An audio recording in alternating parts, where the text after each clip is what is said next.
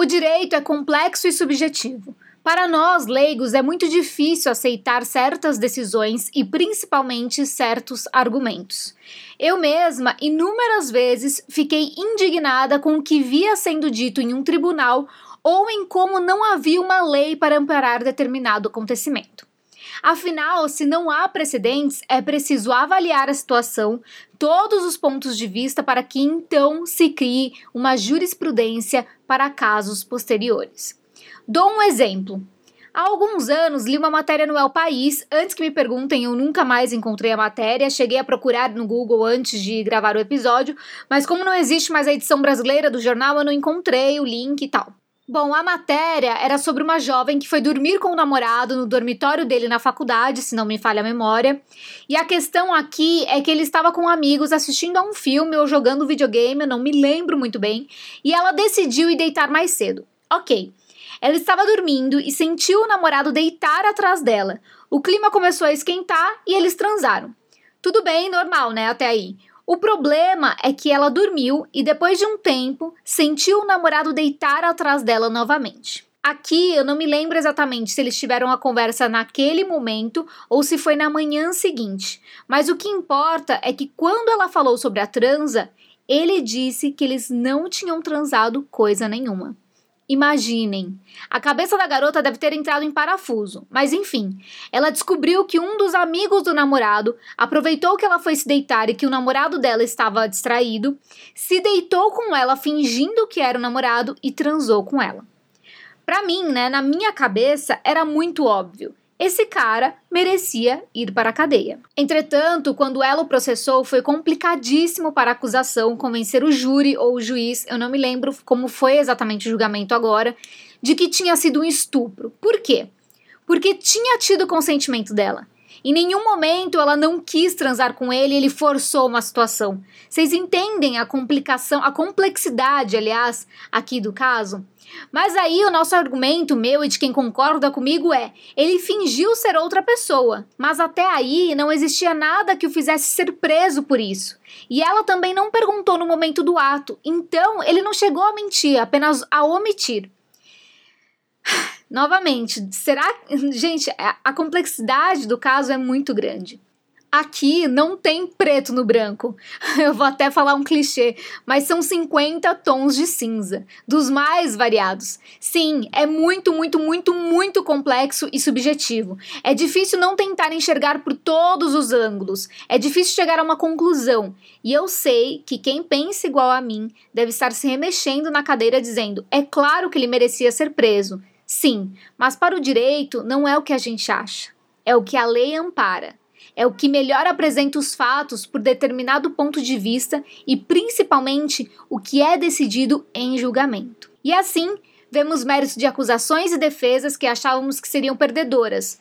Não é fácil. Eu tinha um professor de direito civil na faculdade, sim, eu, eu fiz um ano de direito, pasmem, que sempre falava: só existe culpado se ele for culpado e assim julgado. Do contrário, ele é inocente. Se a gente sabe que uma pessoa matou, mas ela é julgada e declarada inocente, perante a lei, perante a sociedade, ela é inocente. E eu sei, dói, dói muito. Diga-se de passagem ali, né, pelo caso Mari Ferrer, por exemplo, um dos inúmeros exemplos, né? A gente também tem o caso de Stanford, enfim, tem vários casos. É de causar indignação. Mas o ser humano em si é complexo e o direito é julgado, apresentado, acusado, defendido por pessoas. Não teria como ser diferente. O mesmo podemos dizer sobre advogados que defendem os culpados. Se eles conseguem ganhar o caso, é porque estavam tão intrínsecos naquilo que a lei permite, ou não, né? Que encontram brechas que conseguem defender o indefensável. E é isso que os torna ótimos profissionais. Eles conseguem humanizar o vilão que nós já tínhamos demonizado e julgado por nós mesmos. Claro que eu não tô falando do que acontece por fora, né? Influência, dinheiro, contatos. Eu tô falando de um julgamento limpo. Mas por que eu tô falando tudo isso nessa introdução gigante? Porque o nosso caso de hoje é muito, mas muito complexo e tem diversas facetas, tais quais os exemplos que eu dei. O caso de hoje é de 2014 e foi sugestão da Dai Dias, minha xará, que acompanha o podcast. Hoje vamos falar sobre o caso de Conrad Roy III e Michelle Carter. Olá, meu nome é Dai Bugatti, sou atriz e jornalista e esse é o meu podcast, Dark Tapes. Se liga nessa história sinistra que eu vou te contar.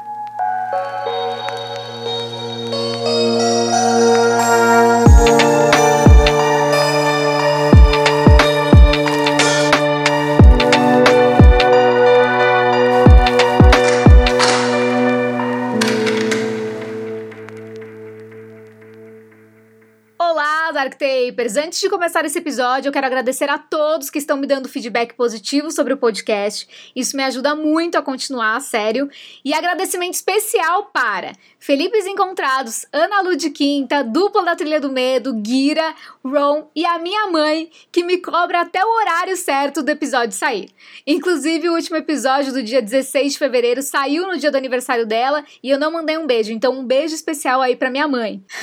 Outro recadinho agora. O podcast está disponível também na plataforma Orelo e lá tem até valor para apoiar o meu trabalho, então eu agradeço muito quem puder ouvir por lá também, porque vai realmente me ajudar demais.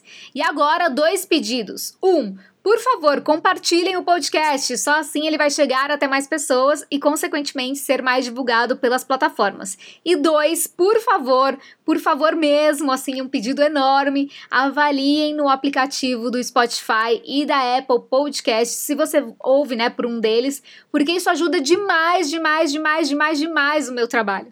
Dito isto, vamos para a nossa história de hoje, que além de complexa, mostra exatamente essa subjetividade do direito. A história de Conrad Roy e Michelle Carter, como muitas outras, é uma história feita de camadas. A princípio, quando olhamos para a superfície, parece uma leitura rasa e superficial e logo temos as respostas que buscamos. Entretanto, é quando começamos a nos aprofundar e a cavar os detalhes que descobrimos que nem tudo é tão simples quanto parece ser.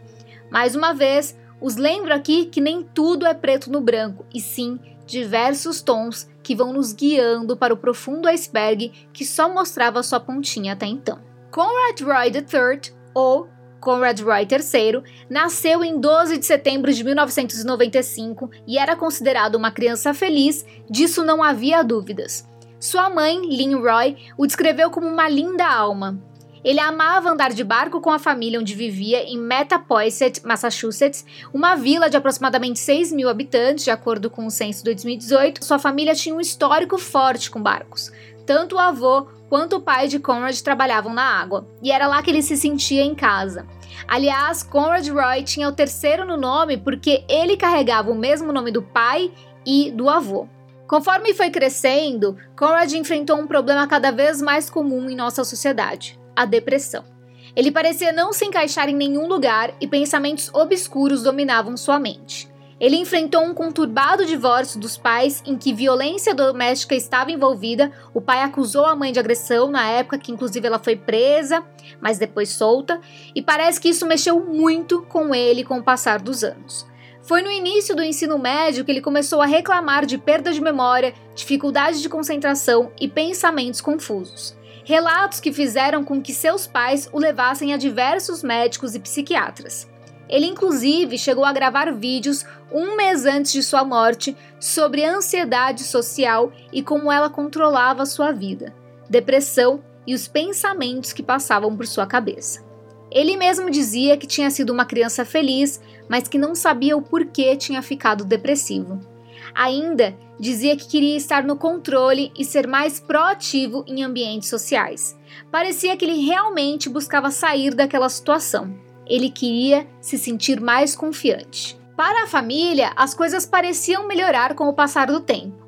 Nas férias de fevereiro de 2012, quando Conrad tinha 17 anos, ele se apaixonou por uma garota apresentada por sua tia enquanto visitava a tia-avó na Flórida, local em que os avós da garota também tinham casa. O nome da jovem era Michelle Carter.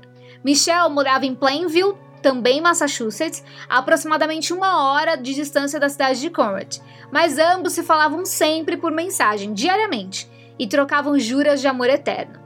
Ela dizia que havia se apaixonado por ele instantaneamente quando se conheceram. Eles continuaram com essas conversas e começaram a namorar à distância, se encontrando pessoalmente apenas umas cinco vezes em dois anos de relacionamento. Pois bem, tudo dava a entender que Conrad ia bem, ele até chegou a tirar sua habilitação náutica, ou seja, para pilotar barcos, né? Ele era capitão, e a mostrou com muito orgulho ao avô no início de julho de 2014. Entretanto, uma semana depois, em 12 de julho, Conrad saiu de casa e não voltou mais. A família ficou preocupada, afinal, Conrad não era o tipo de adolescente que não voltava para casa.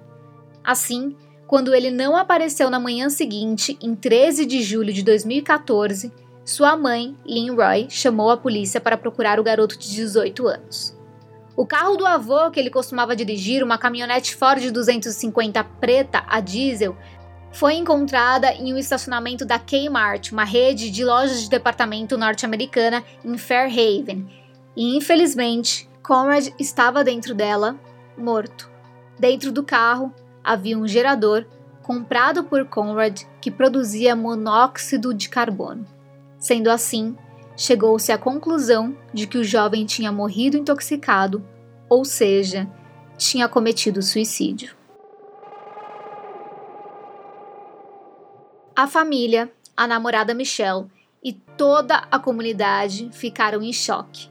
Um garoto tão jovem que havia acabado com a própria vida. Sua mãe ficou devastada e, apesar de alegar não saber que Conrad e Michelle namoravam e sim que eram amigos, foi apoiada pela garota com mensagens de consolo. Michelle também falou com a irmã de Conrad no dia 13 de julho, dia seguinte à morte dele, perguntando se eles sabiam onde ele estava e se já o tinham encontrado, sem mencionar que falou com ele na noite anterior. Nas redes sociais, Michelle demonstrava sua aflição com a perda Escrevia sobre o quanto sentia a falta de Conrad e o quanto ela o amava. Para provar, ela organizou um torneio em sua homenagem em Plainville, local onde vivia. Até aí, vemos uma história triste de um jovem que tirou a própria vida, deixando sua família e sua namorada após o que possivelmente foi uma recaída de um quadro de depressão. Entretanto, é de praxe que, mesmo em casos de suicídios e mortes prematuras, uma investigação seja aberta apenas para ter certeza do que aconteceu e encerrar o caso, ou se há alguma pista a ser seguida. Eles se perguntavam, né, nesse caso, por que um jovem de 18 anos tiraria a própria vida.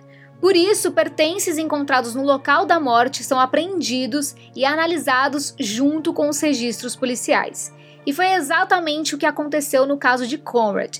Scott Gordon e Glenn Cudmore, investigadores de Fairhaven, pegaram o laudo do jovem e levantaram a questão do porquê ele havia se matado. Assim, decidiram olhar o celular de Conrad, que tinha sido recolhido pelos investigadores no local do suicídio, sem bateria. E foi então que mensagens perturbadoras explodiram diante dos olhos deles.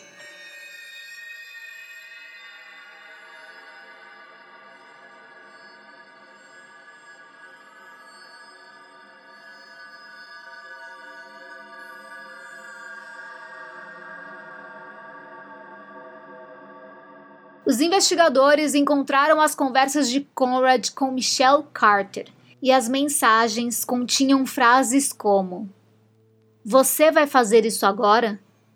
Você está pensando demais. Você não pode ficar pensando sobre isso, só tem que fazer. Você disse que ia fazer. Eu não entendo porque ainda não fez. Você não vai se matar. Você diz o tempo todo que quer, mas você ainda está aqui. Todas as vezes que você quis, não fez. Quando você vai se matar? Pare de ignorar a pergunta. Você não pode adiar mais. Você vai fazer isso esta noite? Amor, se mate logo. Amor, por que você não bebe alvejante? Se enforca, pula de um prédio, se esfaqueia, tem vários jeitos. Esses eram parte do teor das mensagens. Isso só por cima. As conversas incluíam não só o incentivo ao suicídio, mas também como ele deveria cometê-lo. Eles também identificaram que, antes de morrer, às 18h28, Conrad ligou para Michelle e eles se falaram por 43 minutos. Depois, Às 19h12, Michelle liga para ele e eles ficam 46 minutos e 35 segundos ao telefone. Essa é a última chamada no telefone de Conrad. Após descobrirem quem Michelle era e conversarem com ela na escola em que ela estudava, os investigadores constataram que ela conversou com Conrad na noite em que ele morreu, mas que a ligação havia caído. Eles tinham um mandado e apreenderam o telefone dela. Após analisarem mais de 60 mil conteúdos baixados do aparelho e lerem milhares de mensagens, os investigadores chegaram à conclusão de que Michelle havia cometido um crime e que, se não fosse por ela, Conrad estaria vivo. Sendo assim, transmitiram suas percepções à promotoria, que entrou com o processo de acusação de homicídio culposo, ou seja, sem intenção de matar, contra Michelle Carter em 5 de fevereiro de 2015 alegando conduta irresponsável e negligente e pedindo sua prisão.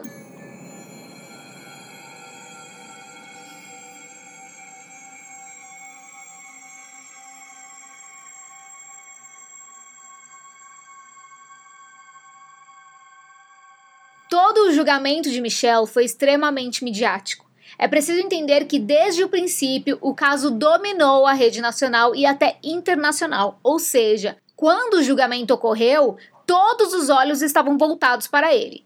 E antes mesmo de criarmos qualquer julgamento, isso é muito importante. Precisamos aplicar o que já sabemos sobre casos similares. Quando a mídia fica muito em cima de um caso, as informações são mais exageradas e um pré-julgamento já é instalado de acordo com a narrativa apresentada pelos olhos do jornalismo. Vejam bem, eu sou jornalista, admiro meus colegas de trabalho e a nossa profissão, mas dependendo da proporção e de como as notícias são direcionadas, né, o viés escolhido, o veículo de comunicação se torna uma arma poderosa para o domínio da opinião pública. Digo isso antes de mais nada porque, com o decorrer do julgamento, vocês entenderão o que quero dizer. Após a acusação da promotoria, Michelle foi presa e solta no dia seguinte, após pagar fiança. Agora, cabia à sua defesa tentar provar que ela não deveria ir a julgamento. Mesmo sendo errado e imoral, a defesa tentou impedir o julgamento alegando que o que Michelle fez não era crime, porque em Massachusetts, local do julgamento, não há uma lei que criminalize o encorajamento ao suicídio.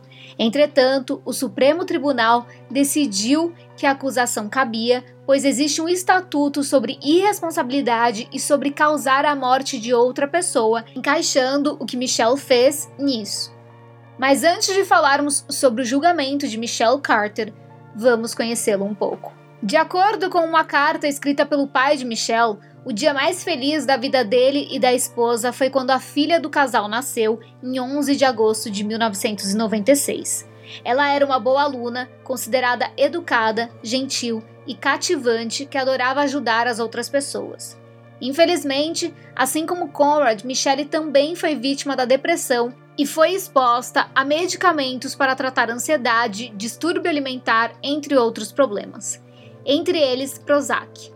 Na escola, ela não tinha muitos amigos, pelo contrário, ela era isolada e as pessoas meio que se afastavam dela, e ela era conhecida como uma pessoa carente, sempre buscando por amizades e até forçando a barra para consegui-las. Ela sempre chamava as garotas do colégio para sair, mas elas acabavam inventando desculpas e se esquivando dela. Chegou o um momento em que ela cometeu automutilação e para os outros parecia que tudo o que ela queria era chamar atenção. Voltando ao julgamento, ele começou em 5 de junho de 2017 e a defesa de Michelle fez de tudo para se apegar à aplicação da lei sobre o que a ré estava sendo acusada. Sendo assim, eles não negaram o teor das mensagens e o incentivo do suicídio em si. Entretanto, argumentaram que ela não havia cometido um crime. Primeiro, porque a lei não amparava isso, de alguém dizer para outra pessoa se matar ser crime. Segundo, pelo livre arbítrio de Conrad, ou seja, que mesmo ela mandando ele se matar, ele poderia não tê-lo feito. Poderia tê-la bloqueado, dito que não queria mais falar com ela, enfim, acortado de sua vida. Aqui, sei que alguns vão dizer, mas ele estava debilitado, também tinha depressão, e assim era uma pessoa considerada fragilizada e com grandes chances de ser influenciada. E sim, esses argumentos também foram utilizados pela acusação. O que quero aqui é deixar bem claro os dois lados, pois numa briga judicial o que acontece é uma espécie de cabo de guerra em que cada lado apresenta seus argumentos e a corda vai pendendo para um dos lados conforme o júri ou o juiz vai tomando a decisão. No caso de Michelle, cabia ao juiz decidir se ela era culpada ou não, pois ela abriu mão do júri. Essa foi uma ótima sacada de sua equipe de defesa, pois, como o caso estava sob holofotes, a presença de um júri com opinião pré-formada seria prejudicial à sua sentença. Explico. Como o caso já tinha explodido na mídia e o júri é formado por pessoas, abre aspas, muitas aspas, normais e não da área jurídica, eles já chegariam lá com a certeza de que ela era culpada por tudo o que já haviam visto na mídia. Quando o julgamento começou, ambas as partes chamaram testemunhas que poderiam corroborar com o que cada um argumentava, e é aí que as coisas começam a ficar piores para Michelle. Além da pressão psicológica vista em suas mensagens para Conrad, as testemunhas da acusação, amigas dela da escola, relataram aquele comportamento dela de sempre buscar atenção, delas não serem amigas mesmo fora da escola. Agora, atenção a essa parte. A promotoria trouxe um lado perverso de Michelle que até então era desconhecido. Dois dias antes da morte de Conrad, enquanto ela conversava com ele e ao mesmo tempo com suas amigas, ela disse às amigas que Conrad tinha desaparecido e que ela estava com medo de que ele pudesse ter se matado. Falou que a família dele não tinha notícias e que ela estava muito preocupada. Entretanto, ela não só falava com Conrad naquele momento, como o pressionava a se matar logo. A conclusão que a promotoria tirou disso foi que ela fez um teste para ver se receberia a atenção das colegas, o que realmente aconteceu, pois elas super se prontificaram a apoiar Michelle, ir até a casa dela e ajudá-la. A promotoria também alegava que ela planejava que ele morresse para que ela pudesse receber a atenção da namorada que perdeu o amor de sua vida. Outro ponto levantado pela promotoria foi de que quando ela promoveu aquele torneio em homenagem a Conrad, ela o fez em sua cidade natal, não na cidade dele, onde todos os amigos e familiares dele moravam. Não fazia sentido. Além disso, eles encontraram mensagens no celular dela enviadas por um colega dela dizendo que fazia muito mais sentido a homenagem ser na cidade de Conrad, não na dela. Enquanto ela lhe respondeu que já estava marcado, que a ideia era dela, que não era para ninguém é, roubar a ideia dela e que meio que ela era famosa agora, tipo, dando risada ainda, sabe? Assim, a imagem de sociopata estava formada a da garota que incentivou o namorado a se matar para ser popular. Ela foi chamada de narcisista e jornalistas chegaram a dizer que ela chegava toda arrumada ao tribunal porque sabia que seria fotografada. A defesa, por sua vez, bateu na tecla de que ela também tinha problemas de saúde mental e que tinha sido afetada pelos medicamentos que tomava. Eles chamaram um médico psiquiatra, o Dr. Peter Bragging, para explicar como os medicamentos poderiam influenciar os atos de Michelle. E ele disse ao juiz que acreditava veemente que ela já não discernia mais o que era certo e errado e que acreditava estar ajudando Conrad, no sentido de que ela não aguentava mais vê-lo sofrer e, como sabia que ele queria se matar, achou que aquilo era o melhor para ele e que ela o ajudaria a ir para o céu. Além disso, ele alegou que ela nunca poderia ter tomado Prozac com o histórico de bulimia que tinha, pois isso a afetava muito e ela mesma tinha tentado se matar enforcada após começar o medicamento. Dr. Bragging também falou que os remédios que Conrad tomava causavam comportamento suicida. Entretanto, há uma certa controvérsia aí, vamos dizer assim, no que o Dr. Bragging disse. Por quê? Porque ele alegou intoxicação involuntária em dado momento, né, no caso da Michelle. E o que que é é, essa intoxicação involuntária? Primeiro, que é algo muito questionado pela comunidade científica, pois não há consenso sobre ser ou não real. E ela é, de acordo com ele, né, ele explicou em julgamento, uma intoxicação em que a neuroquímica do cérebro é danificada, afetando comportamentos do paciente. Bom, além disso, os advogados de defesa mostraram um outro lado da história, um lado omitido pela promotoria. Para provar que Conrad tinha seu livre-arbítrio e que ele cometeria suicídio independentemente das mensagens de Michelle, eles começaram a explicar mais sobre sua criação e também sobre seu comportamento. Citaram as buscas que ele fazia no Google sobre suicídio e também a forma como o pai o criara. Eles chamaram para depor um policial que atendera a um chamado na residência do pai de Conrad sobre agressão. Chegando lá, ele viu que Conrad III estava com o rosto inchado e com ferimentos. No depoimento por escrito de Conrad, ele disse que o pai o mandou levar o lixo para fora e que ele disse que o faria no intervalo do jogo de basquete que ele estava assistindo. Mas o pai bateu nele e o imobilizou. Além disso, disse que a namorada do pai o chamou de lixo. Conrad fugiu de casa e o pai foi preso por violência doméstica. A própria mãe de Conrad escreveu para Michelle dizendo que achava que era culpa da família do pai dele antes de saber né, sobre as mensagens que a Michelle tinha enviado. Então ele, ela falou para Michelle, na verdade, que achava que era muito culpa da família do pai o fato do Conrad ter cometido suicídio. A defesa também lembrou que Conrad já tinha tentado cometer suicídio outras vezes e já tinha ficado no hospital por isso. E que quando ele disse a Michelle que faria isso antes da última vez, ela ficou desesperada e tentou impedi-lo. Eles falaram muito sobre o relacionamento tóxico que ambos tinham um com o outro e em como Conrad era prejudicial para a saúde mental de Michelle também. Uma das conversas deles é sobre falar com o demônio, bem bizarro. E também mencionaram a instabilidade de Conrad, que muitas vezes era grosseiro com Michelle e a xingava. Foram seis dias de julgamento, e após os últimos argumentos da acusação e da defesa, o juiz deliberou por dois dias e considerou Michelle culpada em 16 de junho de 2017.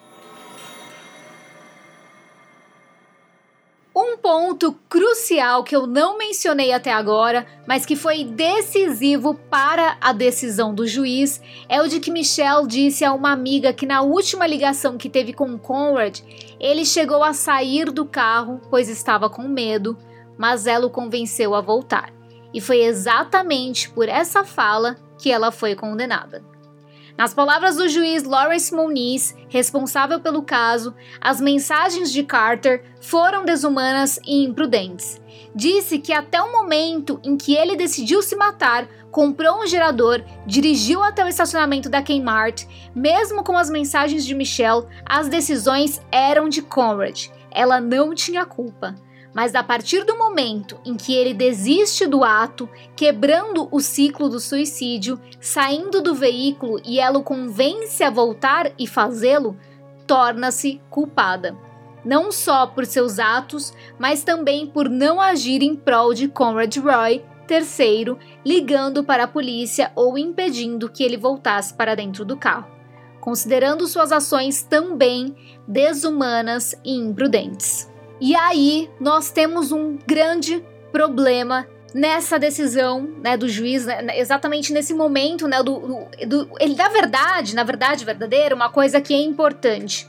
Quando o juiz dá o veredicto dele, ele fala, aliás, ele explica que os Estados Unidos não obriga um juiz dar um motivo para a sua sentença, né? Ele não é obrigado a explicar o porquê o, a ré ou réu está recebendo aquela sentença. Entretanto, ele decide explicar e aí ele fala que é por esse fato, né? Pelo fato dela ter dito para ele voltar pro carro, porque ele saiu, desistiu de se matar e ela falou para ele voltar pro carro. Entretanto, né, quando a gente analisa essa parte, existe esse grande problema que é essa fala de Michelle nunca foi provada. Ela contou que disse isso por mensagem a uma amiga e falou que se ela não tivesse dito aquilo, Conrad estaria vivo. Ela também diz que, se ela tivesse dito que o amava, ele estaria vivo e que aquilo era culpa dela. Entretanto, de acordo com o Dr. Peter Bragging, o psiquiatra do caso, o que Michelle dizia tantas coisas contraditórias e inventadas que pode ser que ela nem tenha dito isso a Conrad. E a história se perdeu tanto na mídia que a opinião pública chegou a acreditar que ela o tinha convencido por mensagens naquele momento a voltar para o carro, né? Ou seja, que havia provas, mas não. Desse momento, não há provas. Ela disse a uma amiga que o convenceu por telefone, mas essa ligação nunca foi gravada. E detalhe, ela só falou isso para a amiga dois meses após o suicídio de Conrad. Mais uma informação que nunca saberemos se é real ou não. A sentença de Michelle foi lida em 3 de agosto de 2017. A promotoria pediu que ela pegasse uma pena de no mínimo 7 anos e no máximo 12. Já a defesa alegou não achar que ela era um risco à sociedade, pedindo liberdade condicional e tratamento, visto que as penas para adolescentes visam a reabilitação e não a punição. Entretanto, a sentença do juiz Moniz não levou em consideração a idade, o nível de maturidade e a saúde mental de Michelle Carter para tomar sua decisão. Ele disse que ela estava ciente de suas ações, visto que era uma boa aluna e uma garota inteligente. Contudo, ele disse que por ela ser jovem, suas chances de reabilitação eram muito grandes. Sendo assim, seu veredicto foi de dois anos e meio no centro de reabilitação, sendo que ele considerou que ela já havia cumprido 15 meses e ainda faltavam 15, e suspendeu o restante até o dia 1 de agosto de 2022, né? Esse ano seria. Por que isso? Porque a defesa apresentou a suspensão da sentença, visto que eles entrariam com pedido de apelação. Sendo assim, naquele momento, Michelle ficou solta até o fim do processo de apelação. Em 11 de fevereiro de 2019, a apelação de Michelle Carter é negada pelo Supremo e ela começa a cumprir pena imediatamente. Mesmo assim, os advogados de defesa entraram com um recurso, mas em 13 de janeiro de 2020, a Suprema Corte o negou, sem alterar a condenação. Dos 15 meses que ainda precisava cumprir na penitenciária, Michelle Carter cumpriu 11, sendo solta 10 dias após a rejeição do recurso em 23 de janeiro de 2020 por bom comportamento. O BuzzFeed News divulgou que ela foi considerada uma detenta modelo, tendo frequentado programas, trabalhado na prisão, sem apresentar problemas de disciplina, sendo muito educada com os funcionários e voluntários da prisão e se dando bem com outros detentos. Há um vídeo dela saindo da prisão de Bristol County. Entre os trabalhos que ela fez na prisão estão servir comida e jardinagem. O advogado de defesa de Michelle diz que ainda há planos legais que serão anunciados no futuro. Ele continua alegando que a sentença para o encorajamento via mensagens do suicídio de Conrad Roy por Michelle Carter viola seu direito à primeira emenda à liberdade de expressão presente na Constituição norte-americana. Agora, alguns fatos relevantes sobre esse caso. Um jornalista que na época era da Esquire Magazine e que hoje escreve para o The New York Times, Jess Barron, aparece no documentário Eu Te Amo, Agora Morra, disponível na HBO Max, e também é produtor da minissérie televisiva que estreia esse ano na Hulu, The Girl from Plainville, ou A Garota de Plainville, em tradução literal. Jess cobriu e escreveu sobre o caso e encontrou informações importantes que ajudam a entender um pouco da confusão mental de Michelle. Ele diz que ela parecia viver fora da realidade e, né, sim, uma história fantasiosa, uma realidade que ela mesma criou em sua cabeça. Além de ser muito fã de filmes, séries, músicas e celebridades, ela amava Glee e era aficionada pela atriz principal da série, Lea Michelle. E, lendo as mensagens de Carter e Roy, ele viu várias frases replicadas, tanto da personagem de Lea Michelle quanto da própria atriz, quando seu namorado, Corey Monteith, faleceu. Então ela meio que criou ali na cabeça dela uma história que não existia outro final senão com a morte dele. Baron também descobriu que ela se apaixonou por uma amiga, né, pouco antes de conhecer Conrad, e alegou que o sentimento era mútuo, mas que a garota havia se afastado dela porque a mãe tinha mandado. Entretanto, Baron entrevistou a amiga e sua mãe e ambas negaram veemente que havia tal sentimento envolvido e disseram que Michelle é uma sociopata. No documentário Eu Te Amo Agora Morra, Jess Barron diz que, como Conrad sempre dizia que ia se matar, mas no dia seguinte estava vivo, Michelle parecia não saber discernir mais o que era real ou não, e que quando ele realmente se matou, ela teve um choque. Inclusive, nas chamadas do celular dele, após eles se falarem pela última vez, ela ligou várias vezes para ele e mandou mensagens dizendo que ele a estava assustando, ou seja, pode ser que ela tenha achado que mais uma vez ele tinha dado um alarme falso. Nunca saberemos a verdade do que aconteceu.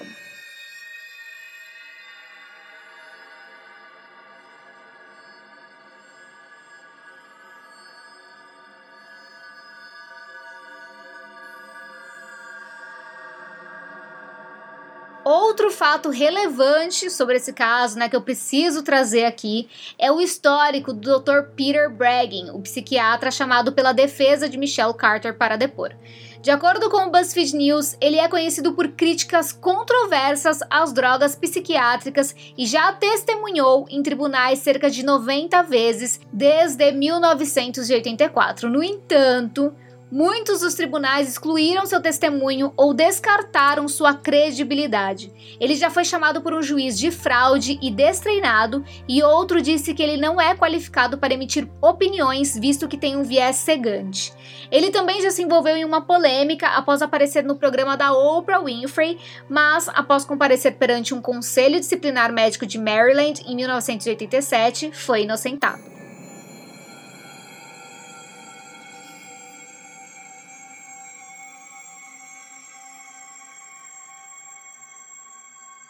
Ainda de acordo com o BuzzFeed News, a mãe de Conrad Roy, Lynn Roy, processou Michelle Carter pedindo o valor de 4,2 milhões de dólares. Isso mesmo, muito dinheiro. O advogado dela disse que qualquer valor arrecadado iria para um memorial. Infelizmente, eu não encontrei mais nenhuma notícia falando sobre esse processo, né? E se ele foi ou não para frente, então eu não tenho como dar um update aqui para vocês. Apesar de Michelle Carter ser proibida pelo juiz de escrever livros ou participar de filmes sobre o seu caso, há obras sobre ele. Como eu disse anteriormente, Jess Barron é produtor da minissérie The Girl from Plainville, estrelada por Elle Fanning, irmã de Dakota Fanning. E no teaser, ela está muito parecida com Michelle. A série estreia nos Estados Unidos em 30 de março na plataforma Hulu. Recomendo muito, muito mesmo o documentário Eu Te Amo, Agora Morra, o caso de Michelle Carter, partes 1 e 2, no qual esse episódio se apoiou bastante, tanto pela veracidade quanto pela profundidade, para entender o caso. E você, o que acha desse caso? Michelle Carter é ou não a responsável pelo suicídio de Conrad Roy III? Como eu disse, nossa opinião não importa. Ela foi considerada culpada e cumpriu sua pena. Entretanto, o que podemos tirar de lição disso tudo é que somos realmente complexos, nossas relações também são, e nós não conhecemos as pessoas. Ninguém. A gente não conhece ninguém. Bom, se você tem problemas com a sua saúde mental e pensa em suicídio, não hesite em procurar ajuda. Ligue 188 para o Centro de Valorização da Vida.